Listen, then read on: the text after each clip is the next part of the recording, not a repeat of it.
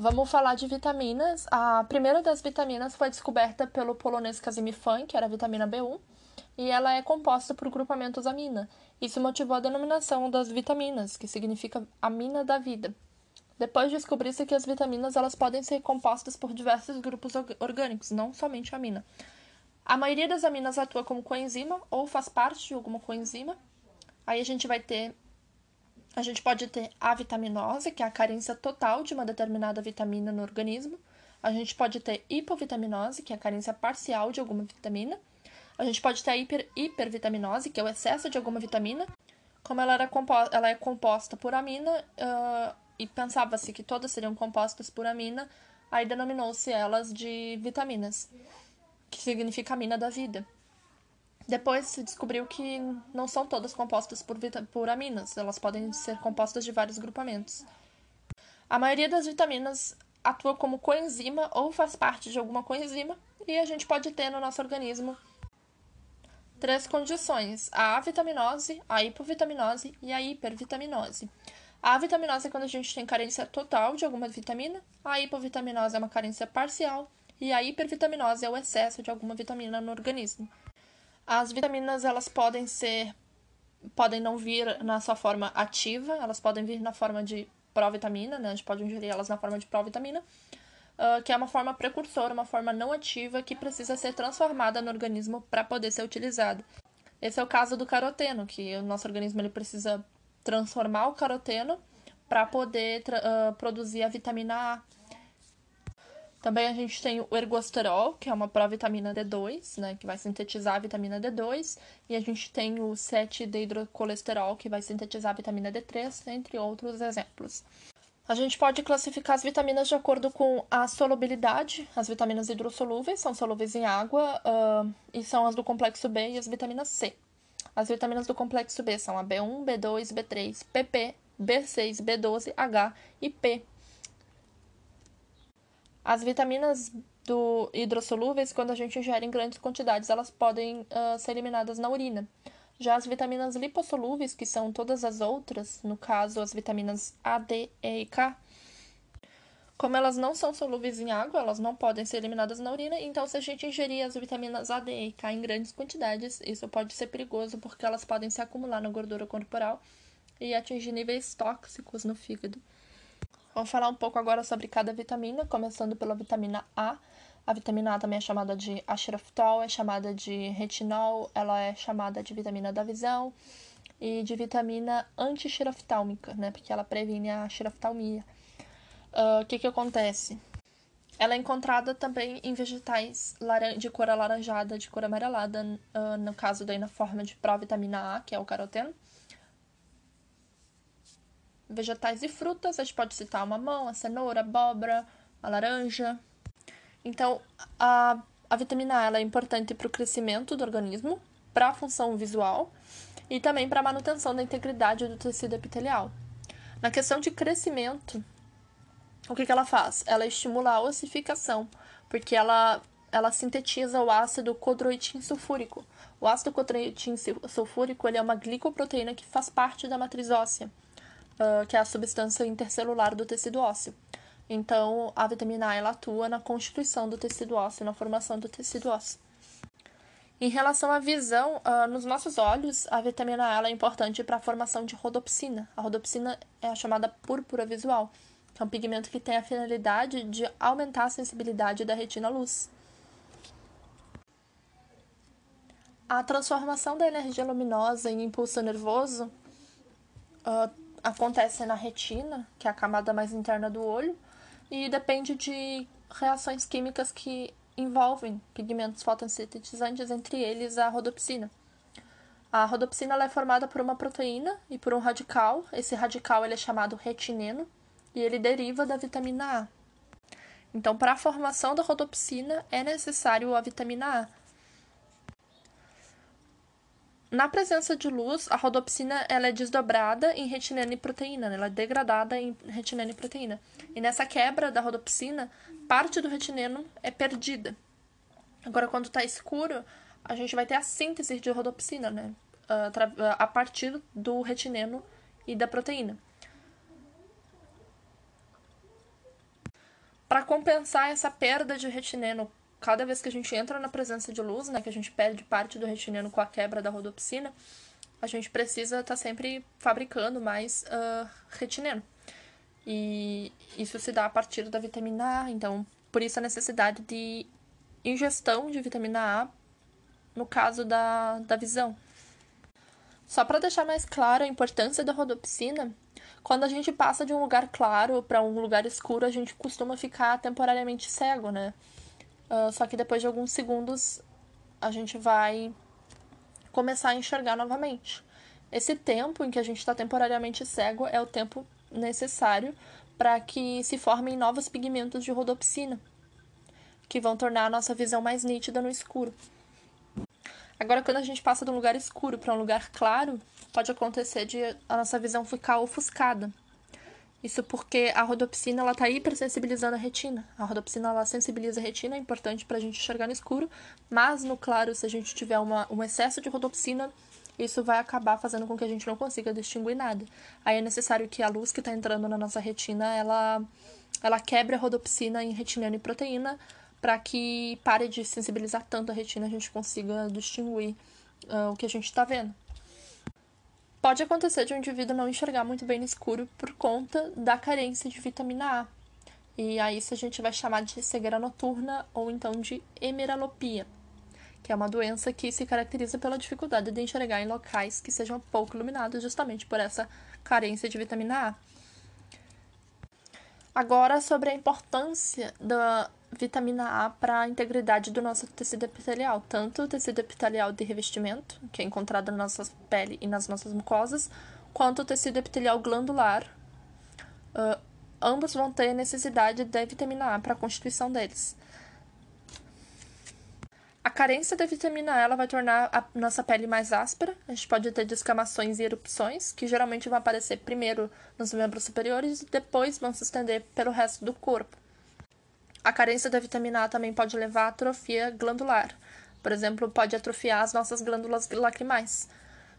Se a gente tiver um comprometimento das nossas glândulas lacrimais, a gente vai acabar produzindo menos lágrimas, então a nossa córnea vai ressecar. E quando isso acontece, a gente chama a situação de xeroftalmia, que significa olho ressecado. Isso vai causar ulcerações e perda de transparência na, da córnea e pode acabar levando à cegueira. E aí esse é o motivo da gente chamar a vitamina A de vitamina antixeroftálmica.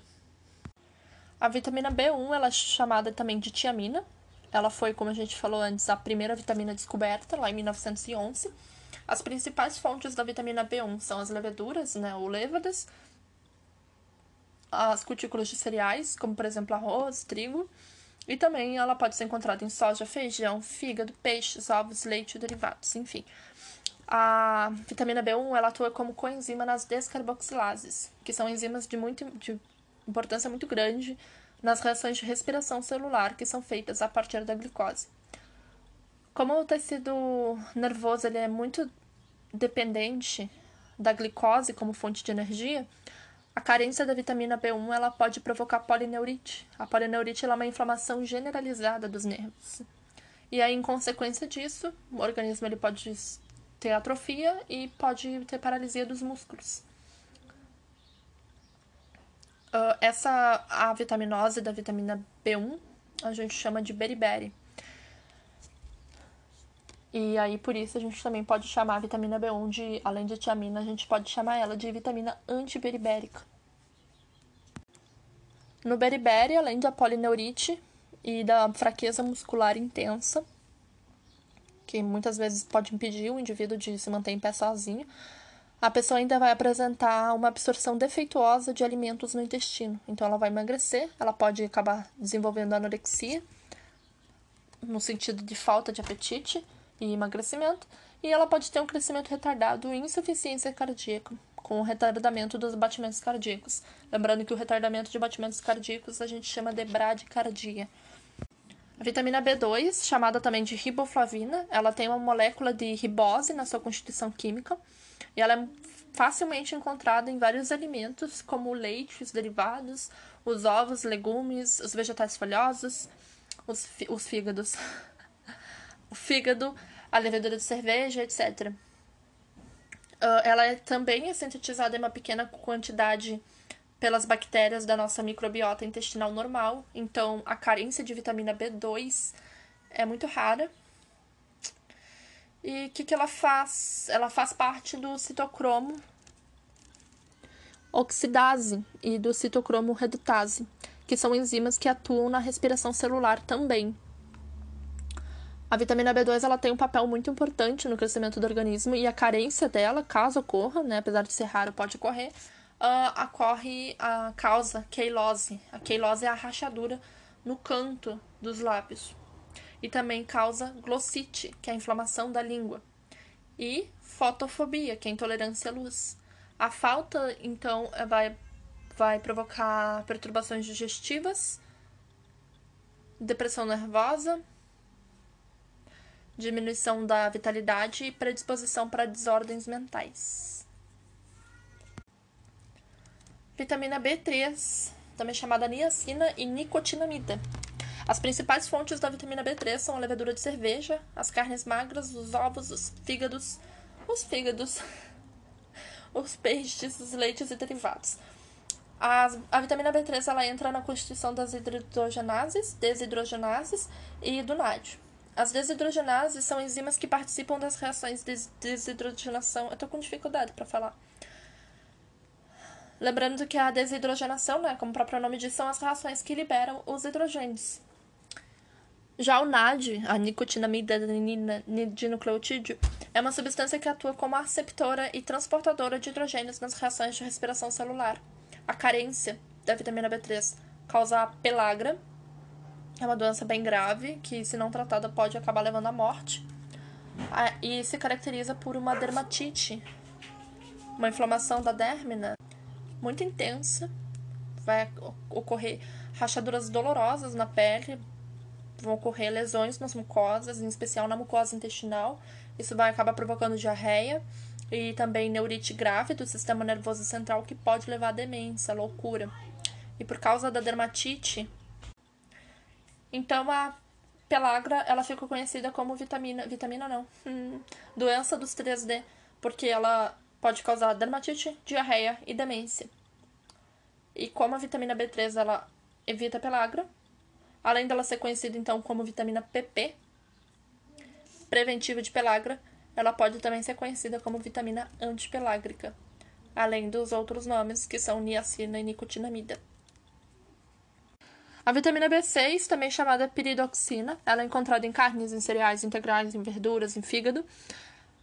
Ela atua como coenzima e a carência da vitamina B6 ela causa alterações neurológicas, dermatite, fraqueza muscular e cálculos renais.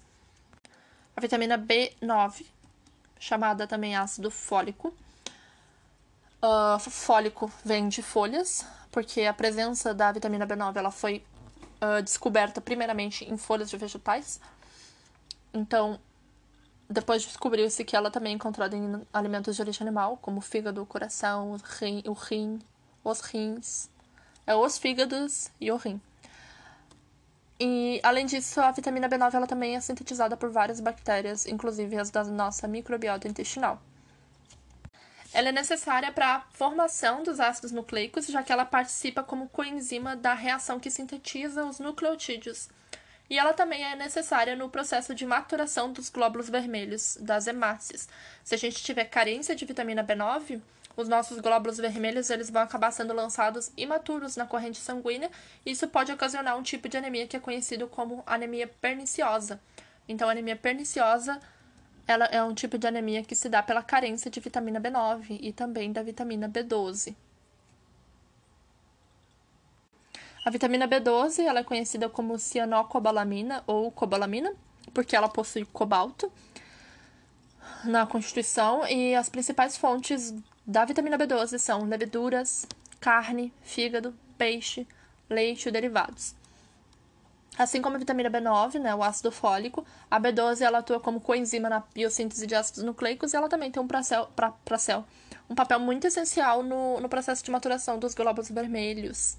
A carência dela, então, também vai causar anemia perniciosa, como eu já falei. E por esse motivo, ela é bem conhecida pelo nome de vitamina antianêmica. A vitamina P, chamada também de rutina, rutina, ela é encontrada principalmente em legumes e vegetais folhosos. Ela evita a fragilidade dos capilares sanguíneos, porque ela fortalece a parede desses vasos. Então, a carência da vitamina P pode acabar determinando o aparecimento de microvarizes, né? varizes pequenas. A vitamina H, também chamada biotina ou vitamina B8. Ela é encontrada principalmente em legumes, frutos, leveduras, ovos, fígado, leite e derivados. Ela é sintetizada por bactérias da nossa microbiota intestinal também e ela tem ação sobre preservação de epitélios de revestimento, né? Epitélios de revestimento pele, mucosas. A vitamina B9, B8, aliás, desculpa, ela contribui para evitar a queda dos pelos e a carência dela pode causar dermatite generalizada e a chamada alopecia, que é a perda dos pelos. A vitamina C, chamada também ácido ascórbico, a gente vai encontrar a vitamina C principalmente em frutas cítricas, como acerola, limão, laranja, etc. A gente pode encontrar vitamina C no tomate, no pimentão, nas hortaliças verdes e folhosas, como couve, agrião, etc. A vitamina C ela evita a fragilidade dos capilares sanguíneos e ela atua na formação da substância intercelular no tecido conjuntivo, né? Então, a formação da substância entre as células uh, que formam o tecido conjuntivo. A vitamina C ela também possui uma ação antioxidante e a carência dela uh, a vitaminose dela é conhecida por escorbuto. O escorbuto ele se caracteriza por hemorragias cutâneas e gengivais, inflamação nas articulações e perda de apetite, perda de peso, de resistência orgânica. O escorbuto ele foi muito comum no, nas épocas de navegação lá no século 18 e 19, porque os marinheiros viajavam e não acabavam não levando frutas, né, porque elas estragavam e aí acabava ocorrendo a vitaminose de vitamina C que levava o, os marinheiros a ter escorbuto e por isso a gente também pode chamar essa doença de doença do marinheiro, né? Ela era conhecida assim a princípio. E já que a vitamina C evita o escorbuto, a gente pode chamar ela de vitamina anti-escorbútica. Vitamina D, que a gente chama também de calciferol e de colecalciferol a gente pode encontrar ela no leite, em derivados do leite, na gema do ovo, no óleo de fígado de bacalhau. E ela também é sintetizada na nossa pele por meio da exposição aos raios solares. A vitamina D exerce uma função muito importante no metabolismo de cálcio e de fósforo, né? Ela ajuda a absorver o cálcio e o fósforo. Uh, isso ela faz no intestino. E ela também fixa o cálcio e o fósforo nos nossos ossos e nos nossos dentes. Podemos dizer que ela é uma cola. Ah, na ossificação, né, no processo de formação dos ossos, ela é muito importante. Porque ela, como ela faz essa fixação do, do cálcio e do fósforo, ela ajuda a, a fixar eles. oh Deus! É, é começar a me dar dor de cabeça. Mas enfim, na ossificação a gente vai precisar, vai, vai. Vai, vai por mim, balanço de amor é assim. No processo de ossificação é muito importante que a gente tenha vitamina D. Por quê? Porque ela vai fazer essa fixação do cálcio e do fósforo que vão dar a dureza necessária para os nossos ossos. Então, a carência da vitamina D na infância pode causar o raquitismo, que é uma avitaminose caracterizada pela formação de ossos fracos e tortuosos, né, que acaba ocasionando o chamado peito de pombo, que é a curvatura da, uh, do tórax para fora, e membros inferiores recurvados. Então, a vitamina D também pode ser chamada de vitamina antirratítica, antirraquítica,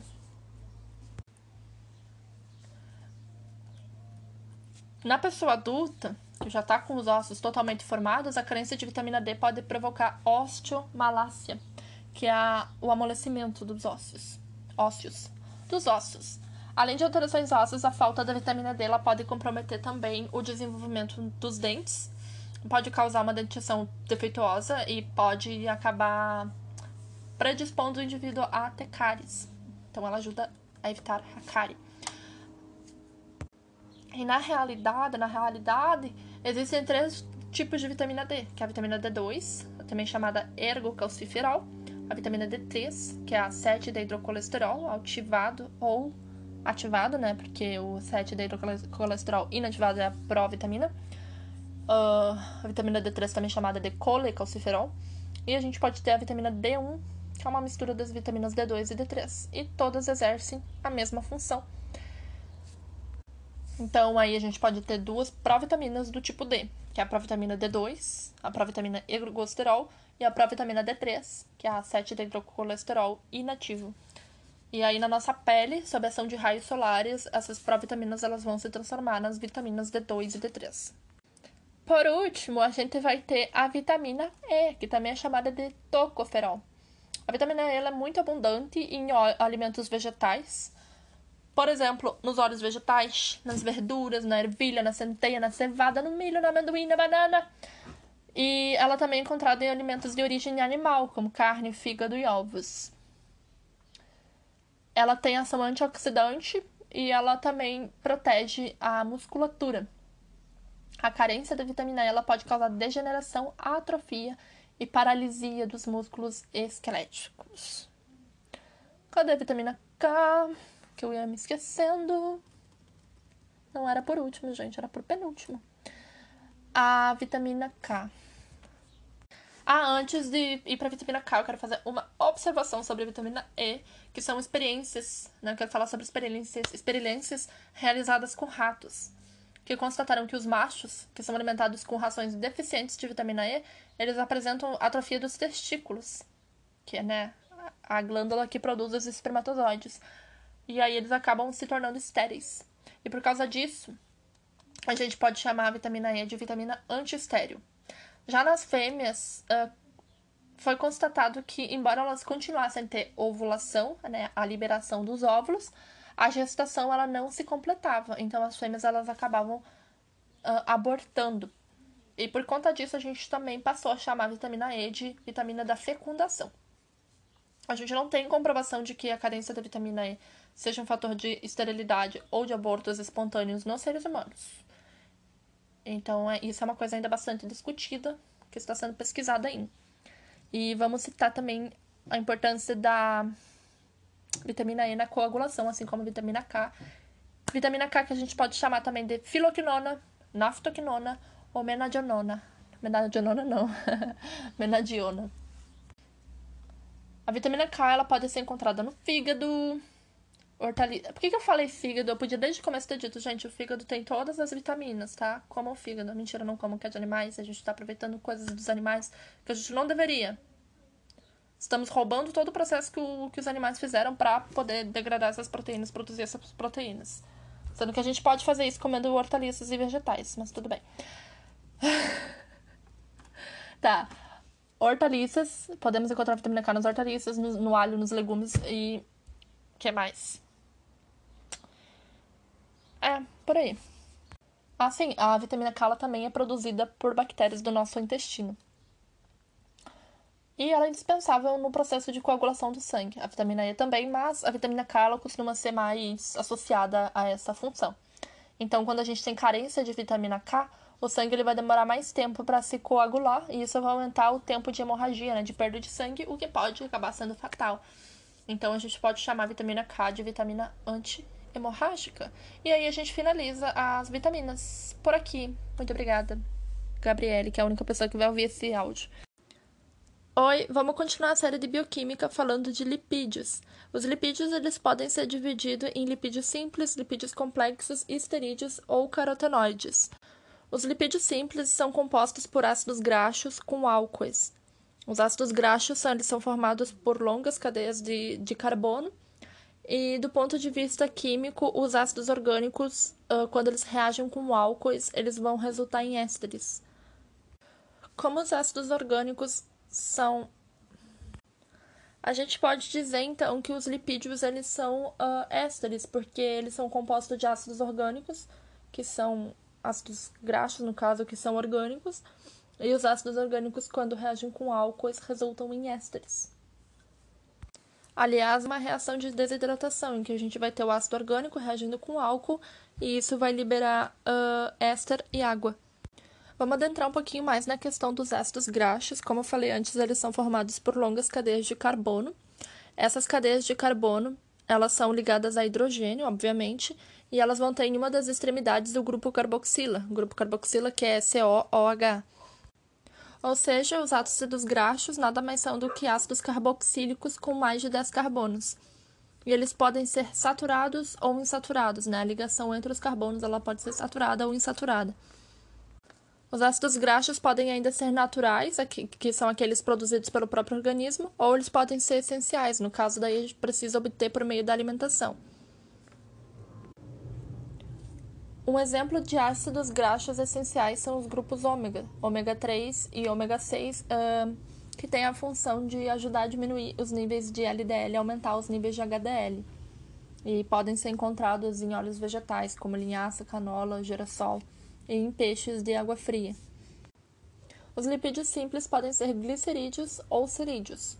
Glicerídeos ou glicérides, os dois estão corretos, uh, eles resultam da associação de ácidos graxos com o álcool glicerol, o álcool glicerol que é também chamado de glicerina. Então, a associação de ácidos graxos com a glicerina vai formar os glicerídeos. A molécula de glicerol pode se ligar a uma, duas, a três carbona, carbonas, a três moléculas de ácidos graxos, e aí ela vai formar, uh, respectivamente, monoglicérides, diglicérides ou triglicérides. E lembrando que toda vez que uma molécula de ácido se liga, se liga a uma molécula de ácido graxo, a gente vai ter a formação de uma molécula de água, então a gente também vai ter uma reação de desidratação aqui. Nessa reação, cada glicerol libera um hidrogênio do seu grupo hidroxila e cada ácido graxo libera uma hidroxila. E daí a gente vai ter a formação de água. Com ligação por ponte de hidrogênio por ligação de hidrogênio. Os glicerídeos saturados são sólidos a temperatura ambiente e eles vão constituir as gorduras, e os glicerídeos insaturados são os óleos que são líquidos. Os óleos e gorduras eles atuam como reserva energética tanto de vegetais quanto de animais. Uh, no caso daí os óleos eles são reserva energética de vegetais e as gorduras dos animais e são a segunda fonte de energia para o organismo. Em condições normais a primeira fonte vai ser uh, o carboidrato, ou os carboidratos, aliás. Nos animais a gente vai ter as células adipócitos. Os adipócitos eles são encontrados no tecido adiposo da hipoderme, a hipoderme que é a tela subcutânea localizada logo abaixo da derme. Além de armazenar gordura, os adipócitos na hipoderme eles ainda vão exercer a função de proteger, fazer uma proteção mecânica para os órgãos internos e também fazer isolação térmica. Pelo fato de que os lipídios eles são maus condutores de calor, então eles vão impedir a perda excessiva de calor pela pele. O excesso de triglicérides, né, de gordura na corrente sanguínea é prejudicial para o organismo porque aumenta a probabilidade de formação de ateromas. Os ateromas são placas de gordura que ficam na parede das artérias e que tornam as parede, a parede das artérias mais estreita, então elas acabam dificultando a passagem do sangue e isso vai acabar causando hipertensão, porque né, vai precisar de mais pressão para que o sangue passe e isso vai causar hipertensão. E a hipertensão, enfim, vai levar a problemas cardiovasculares diversos. A gente vai ter os cerídeos também, outro tipo de lipídio simples. Uh, a gente pode chamar eles de cérides ou de ceras. E eles vão resultar da associação de ácidos graxos com qualquer álcool que não seja que tenha uma cadeia diferente da do glicerol. Lá nos glicerídeos a gente vai ter uma associação de ácidos graxos com glicerina e aqui qualquer outro álcool que não seja glicerina. Os álcoois que constituem os cerídeos, eles sempre vão ter a cadeia carbônica maior que a do glicerol, então eles são álcoois de cadeias longas. Um exemplo que a gente pode citar é o álcool cetílico, C16H33OH.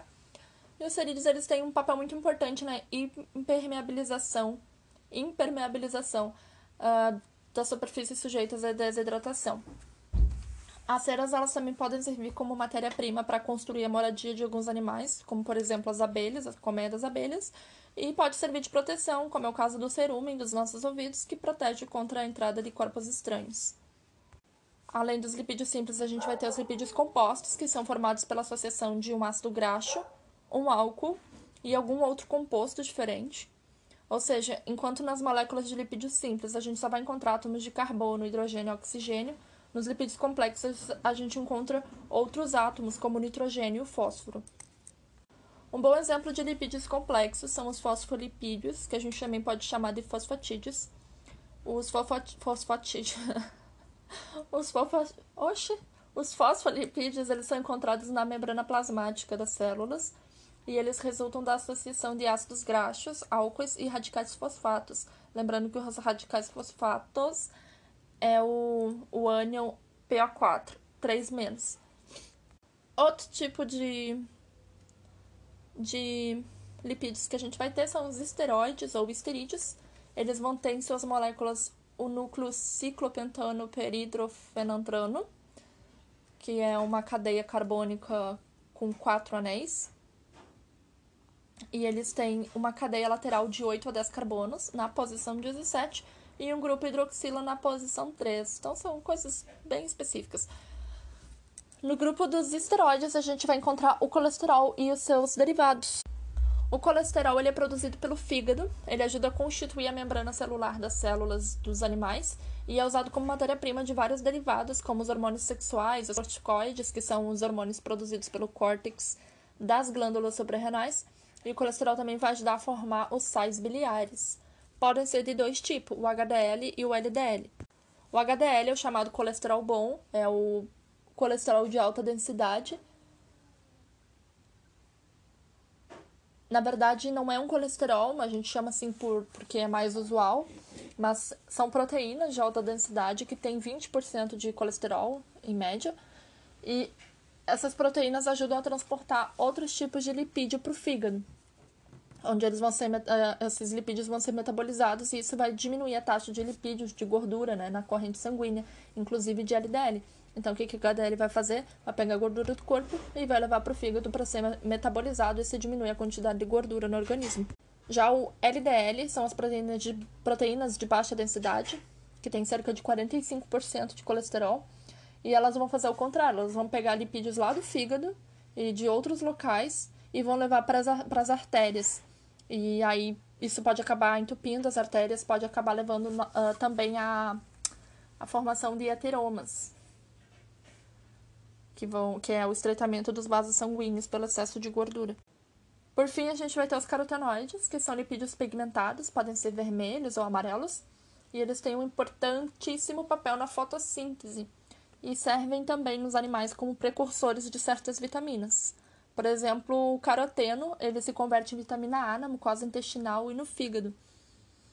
E aí a gente pode falar dos carboidratos, né? Terminamos lipídios, vamos para carboidratos na próxima no próximo podcast.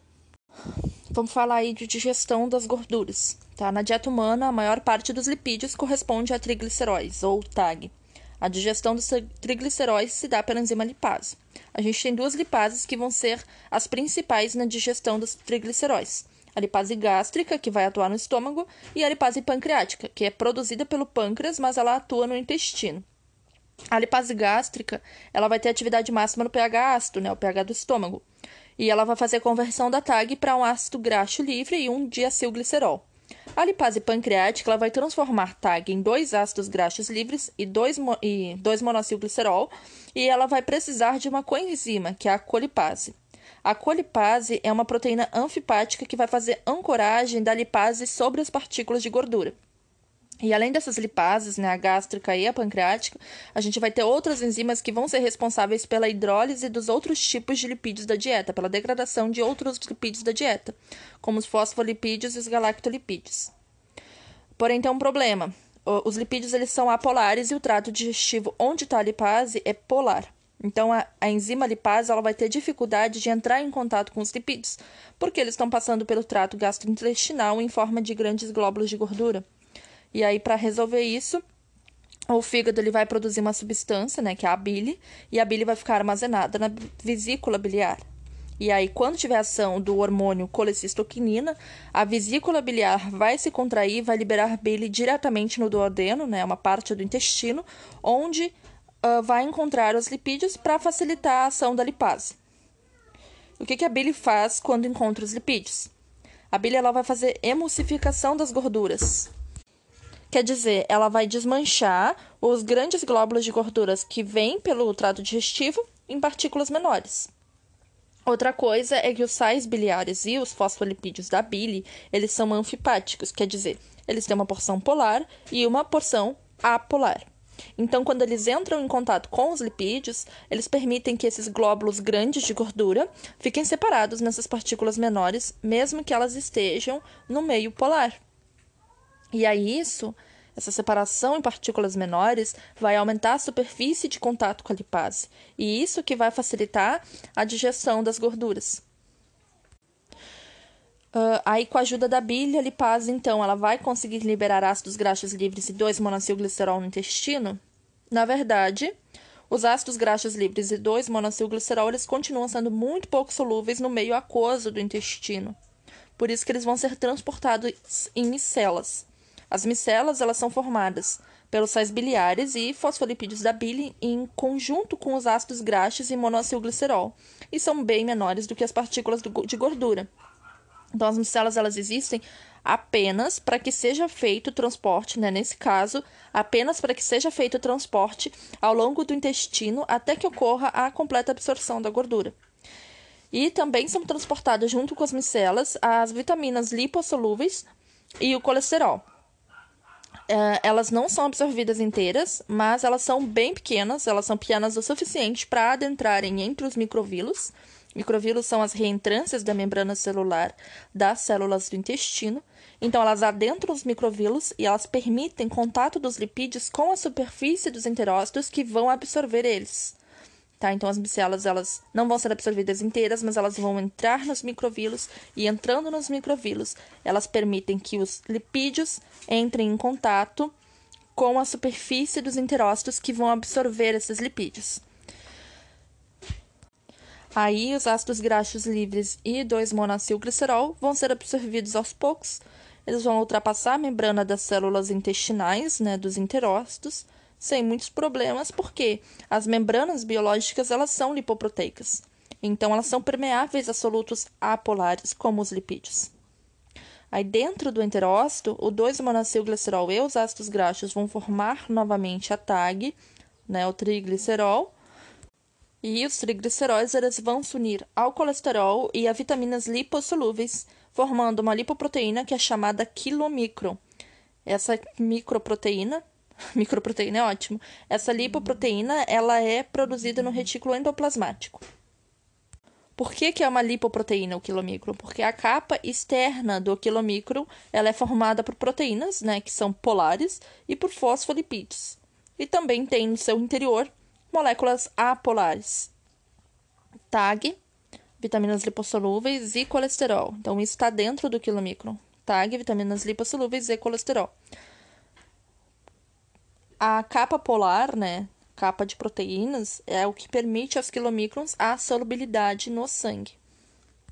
Então perceba que no enterócito vai ter essa transformação aí dos ácidos graxos e do 2-monoacilglicerol em triglicerol novamente, que vai se unir a colesterol e a vitaminas lipossolúveis, e isso vai formar a lipoproteína quilomicron, que tem uma capa externa polar para que possa adentrar no fluxo sanguíneo, né? Porque o sangue é polar, para que possa adentrar no fluxo sanguíneo e lá no fluxo sanguíneo liberar a gordura. Mas os quilomicrons eles são muito grandes para entrar direto nos capilares intestinais. Então, eles vão ser transportados pelo sistema linfático uh, via duto torácico até as grandes veias do pescoço. E é nas grandes veias do pescoço que os quilomicrons eles vão adentrar na circulação sanguínea. E aí, no endotélio dos vasos sanguíneos, a gente vai ter a enzima lipoproteína lipase, a lipoproteína lipase degrada os trigliceróis para que as células dos tecidos elas possam absorver os ácidos graxos e o glicerol dos quilomicrons. Então, os quilomicrons eles vão, depois de cumprirem a função de transporte, ser degradados no fígado.